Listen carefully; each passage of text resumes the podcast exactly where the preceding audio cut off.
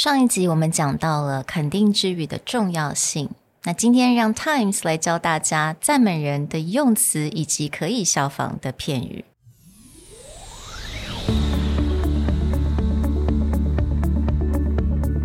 Hello，欢迎来到 Executive Plus 主管与沟通力的 Podcast。I'm Sherry, an educator, certified coach, and style enthusiast.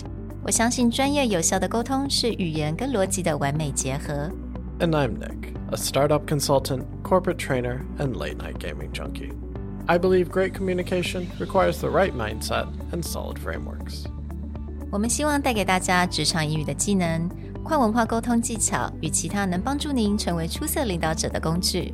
Join us each week as we share our experience, research, and methodologies to take your communication and language skills from good to great.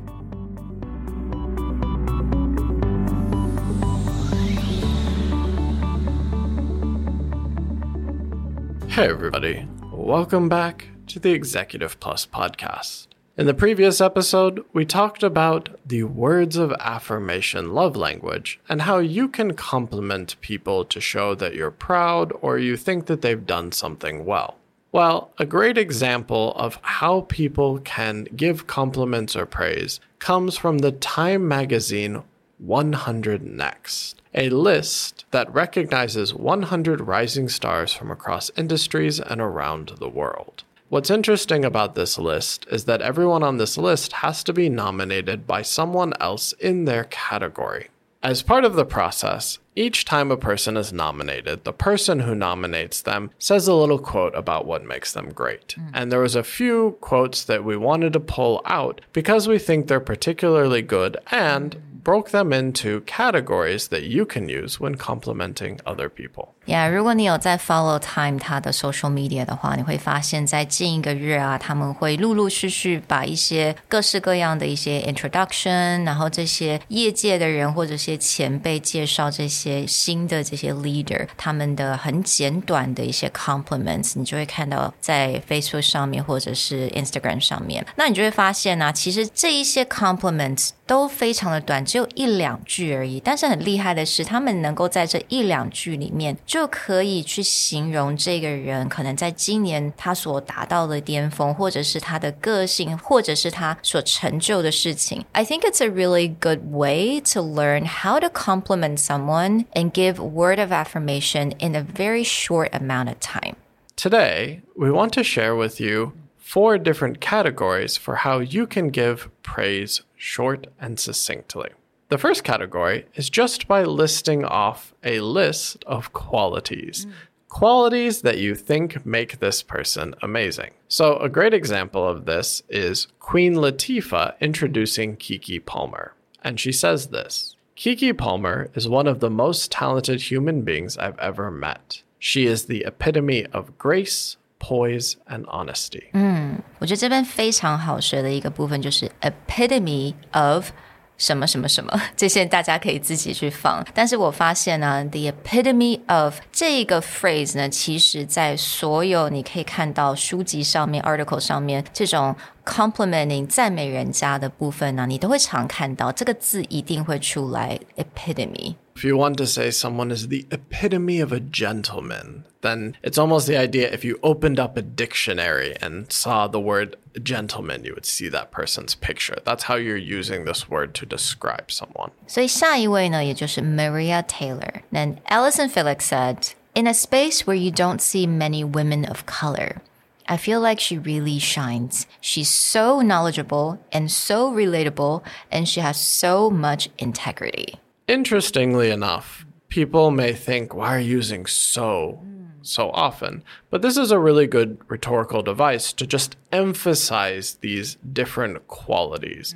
So knowledgeable, so relatable, and has so much integrity. If you had just said she's knowledgeable, relatable, and has integrity. It sounds like good phrase, but that that emphasis on yeah. so much, so much, it really lifts up the compliment. Yeah. 我觉得听起来就很不一样. The sound so different. It has like a a rhythm to that when you put so something and so something，所以这个也就是一种英文的修辞。当然，修辞的名字不重要，但是我觉得其实在我们平常生活当中，其实都可以把它用上去。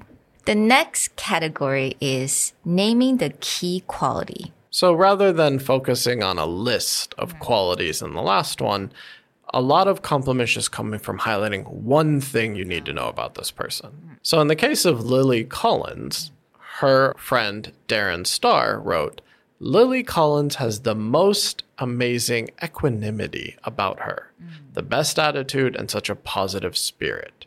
Her warmth lifts everybody up. So, this entire complement is built around this idea of equanimity.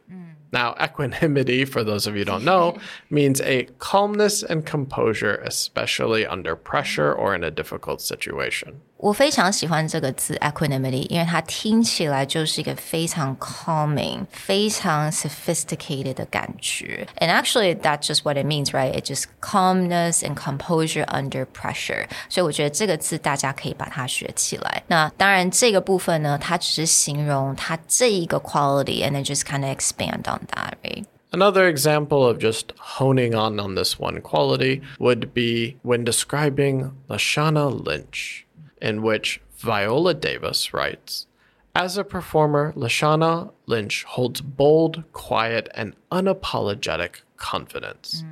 and the wisdom of knowing what she was put on this earth to do. Mm. All of those adjectives just lead up to this thing confidence, mm. right? This is what describes her perfectly in the eyes of Viola Davis confidence. Yeah. And I really like how she used the word hold this confidence，因为我们觉得大部分我们可能讲说，哎，有这个人很有自信的，she has confidence，but using hold confidence，好像整个气场都不一样了。So again, this is something we can definitely utilize next time. And the next category is give a definition of this person's quality and what they did. The idea behind this is compliments that put someone as a defining person of this category, of this moment, of this industry. So in this case, Law Roach was described by Christian Siriano as Law Roach's talent is truly unmatched. He is the definition of a creative genius, and the fashion industry is lucky to have him.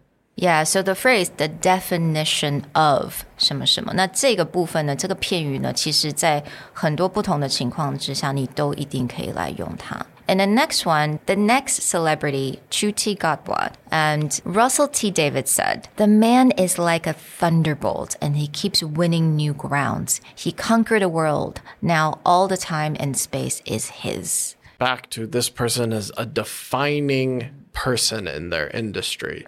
The way that he describes this, I really like that analogy. The man is like a thunderbolt. Mm. That immediately gives you a sense. He could have used a lot of other adjectives or praised him on, say, his he used acting ability. yeah. yeah, but just like that analogy is a thunderbolt. Mm. Gives you a strong definition of who this person is. You can just kind of imagine what he's like and feels that. And another example of this sort of analogy that gives you a sense without having to use a lot of adjectives comes from Maud Apatow describing her co star, Sydney Sweeney. 2022 is the year of Sydney Sweeney. She is an unstoppable force.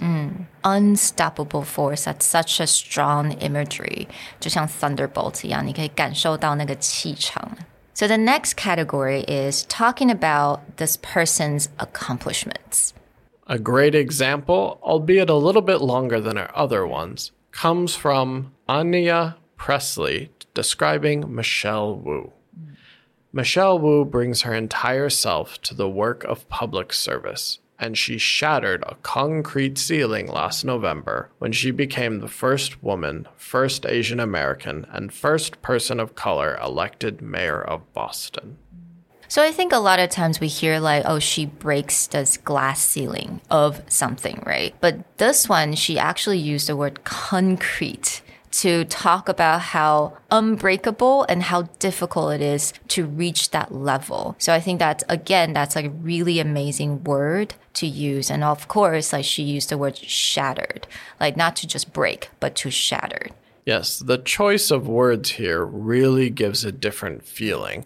And another thing in the second half of her praise, she uses that rhetorical device again, where just repeat the first woman, first Asian American, first person of color, the first, first, first to really hammer in why is this concrete shattering? Mm.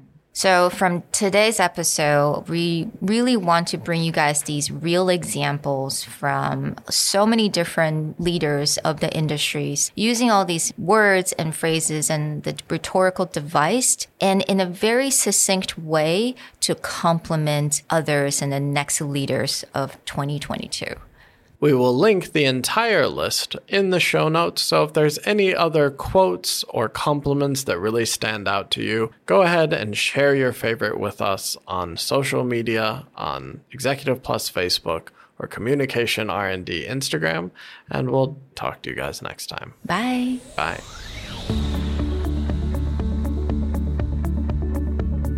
The Executive Plus podcast is a Presentality Group production, produced and hosted by Sherry Fang and Nick Howard. You can search us on Facebook, 主管英文 Executive Plus. You can also find us on Instagram, Communication R&D, and email us at sherry at epstyleplus.com.